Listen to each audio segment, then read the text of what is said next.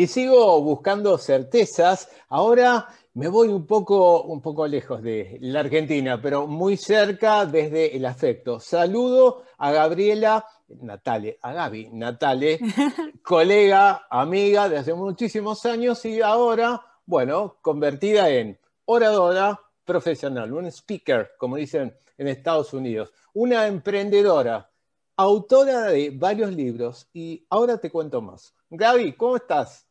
Muy bien, muy, muy feliz de unirme, Andrés, muy contenta de estar aquí en tu espacio y aparte también de reconectarnos. Vamos a contarle a la gente que nosotros fuimos compañeros de la maestría. Entonces, este, nada, este hombre era increíble. A la mañana estudiaba con nosotros, a la tarde estaba en el piquete, a la noche la entrevista con Alfonsín y yo estaba con mis libros recién dando mis primeros pasos en el periodismo y nada, la verdad es que era impactante ver cómo ustedes trabajaban y de la manera que trabajaban. Este, la verdad, mis respetos. Bueno, muchísimas gracias, sos muy generosa. Así que bueno, pero la protagonista sos vos, tu libro, tus charlas, tu eh, sistema de cuestión de belleza para mujeres. ahora te pregunto bien. contame, contame que te instalaste en Estados Unidos hace mm, cuántos años? Más de 15. Mira, yo me, Sí, yo me fui en el año 2003, em, después de pasar dos años desempleada, cuando me gradué de la maestría me estuve como dos años desempleada y después por una circunstancia muy fortuita de la vida fui a trabajar gratis eh, a una conferencia em, internacional donde tenía había conferencistas a, a, ser voluntaria con mi tiempo y a partir de ese día que fui a donar mi tiempo conocí una delegación de profesores que quedó en contacto conmigo, me mandó, contacto a la, me mandó trabajo a la distancia y después cuando ellos tuvieron una vacante en Washington, D.C., eh, ya confiaban en mi trabajo y me hicieron la oferta para venirme a Estados Unidos. Así que en un día te puede cambiar la vida. Tal cual, y en un clic, ¿no? En un segundo. Y en medio de este escenario de pandemia, de inconvenientes, de gente que, bueno, pierde la vida, preocupaciones, todos los malestares que ya conocemos. Digo, la idea mía es contar las cosas buenas que vos estás presentando, que estás presentando tu libro que se llama El Círculo Virtuoso, que tiene que ver con qué? Contanos. Tiene que ver con todo lo que aprendí después de 15 años de entrevistar a gente fascinante y a los mejores de todo, porque si eran los músicos, eran los que se ganaban el Grammy o el Billboard o lo que sea. Si son deportistas, son los deportistas que se ganaron la medalla de oro. Entonces, después de entrevistar por 15 años a los mejores de lo mejor, un día me senté y me pregunté y dije, pero bueno, tiene esto fuera de serie? ¿Qué tienen en común entre sí? ¿No es cierto? Aunque todos hagan cosas diferentes.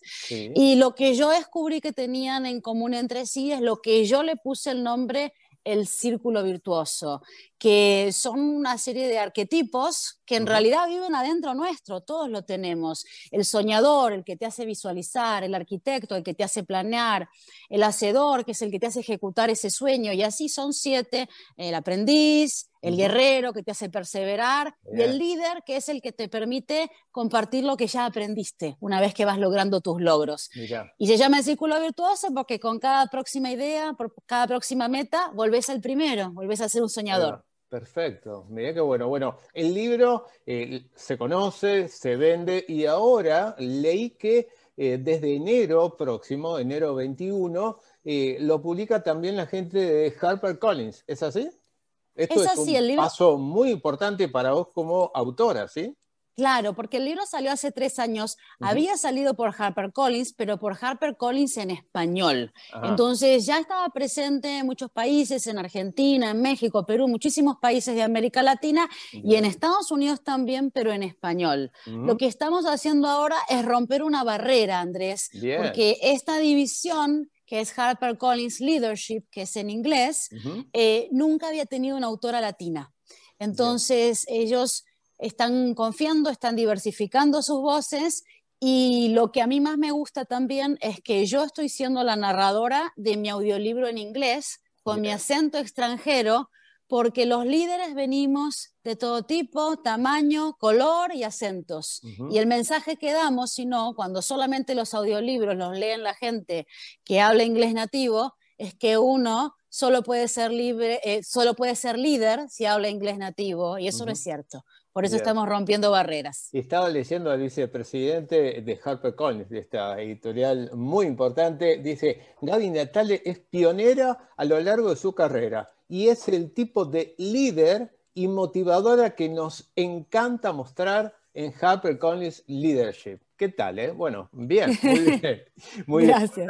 En este tiempo de pandemia hay muchas cosas que obviamente han cambiado, se han, eh, no se hemos choqueado, pero se habla del cambio en las empresas, en las compañías, en las personas. Ok, se cambia el liderazgo. ¿Vos lo ves así?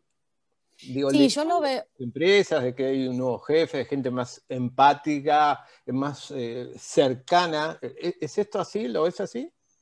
Lo veo así, quizás no está sucediendo a la velocidad que a muchos nos gustaría. Siempre estos procesos llevan su tiempo, pero sí estamos viendo que cada vez en más corporaciones están empezando a ver programas que em, enlazan em, la, compensación de ciertos líderes con la diversidad de su, gente contratada. Eh, se están fijando cómo es la composición, porque lo que ellos quieren cada vez más, al menos desde la intención, obviamente después hay que ejecutar, es que la fuerza laboral se parezca cada vez más a la población a la que está sirviendo. Entonces, eso es lo que estamos viendo como cambio. Si después del mundo emprendedor, eh, lo que vemos en este momento, que es tan histórico, es que mucha gente y muchas empresas y organizaciones que parecían que tenían la solución de todo, la receta de todo, que llevaban décadas siendo líderes, cambiaron las reglas del juego, cambiaron muy rápido y pegar un timonazo con un eh, transatlántico no es lo mismo que pegar un timonazo con una lanchita, ¿no es cierto?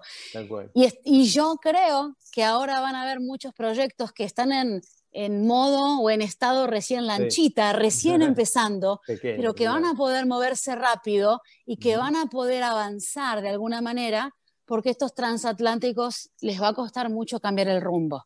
Bien, Gaby, por último, vos sabés que eh, en cada encuentro de estas conversaciones, no son entrevistas, digo, si nos ponemos de acuerdo, eh, me gusta agregar valor por parte de los invitados. ¿Qué tips podrías agregar vos después de lo que hablamos de ser emprendedor, ser resiliente, ser líder, la diversidad? ¿Qué podés regalarnos vos en este ratito? Yo lo que le diría a la gente ahora es que nunca se crean las bajas expectativas que otros pueden tener de uno o de gente como uno. Yo viví hasta los 23 años en Argentina, donde yo era una argentina más. Y de repente me tomé un avión y llegué a Estados Unidos, donde además de ser una argentina, soy una latina, soy una extranjera, soy una inmigrante, y ahí estaba toda la carga de la mirada de muchos sobre qué es ser un inmigrante y qué es ser un latino. Y yo la verdad no era ni más inteligente ni menos inteligente que antes de tomarme el avión. Solamente tenía sobre mí a veces una mirada diferente y una mirada con expectativas bajas sobre cómo es una persona como yo. Entonces, para cada persona es diferente. A veces esas expectativas bajas tienen que ver o, con tu origen, o tienen que ver con tu historia familiar, o con tu nivel educativo, o con tu edad, porque sos muy joven, porque sos muy viejo, por lo que sea. Siempre hay algo.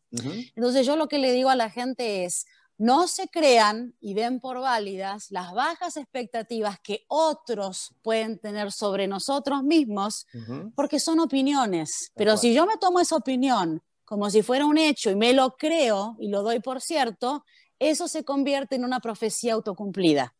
Y eso es lo que tenemos que evitar hacer, no crear las bajas expectativas de otros sobre nosotros. La mirada del otro, ¿no? Saber despegarnos. Qué, importante. Gaby, eh, mil gracias por el tiempo eh, y este eh, regalo que nos estás dando, agregando valor. ¿Dónde te encuentran para leer el libro, comprarlo, verte a vos, encontrarte, ver lo que vas publicando? Contanos. Claro que sí, bueno, el libro en las librerías en Argentina está, yo lo presenté en la Feria del Libro, eh, si nos están escuchando en América Latina o en Estados Unidos en Amazon, eh, en redes sociales arroba Gaby Natale, gabinatale.com y Welcome All Beauty, mi línea eh, de, extensiones y de cosas de belleza también. Así que te agradezco un montón, Andrés, por este espacio y qué lindo reencontrarnos. Igualmente, un gusto que me doy de encontrarte así, al aire, no solo hablar por WhatsApp, pero bueno, y también el orgullo mío de eh, poder eh, tenerte y reconocerte este, a la distancia. Así que yo también aprendo de todo esto que acabamos de conversar. Un beso grande y bueno, estamos en contacto. Dale, besotes. Gracias.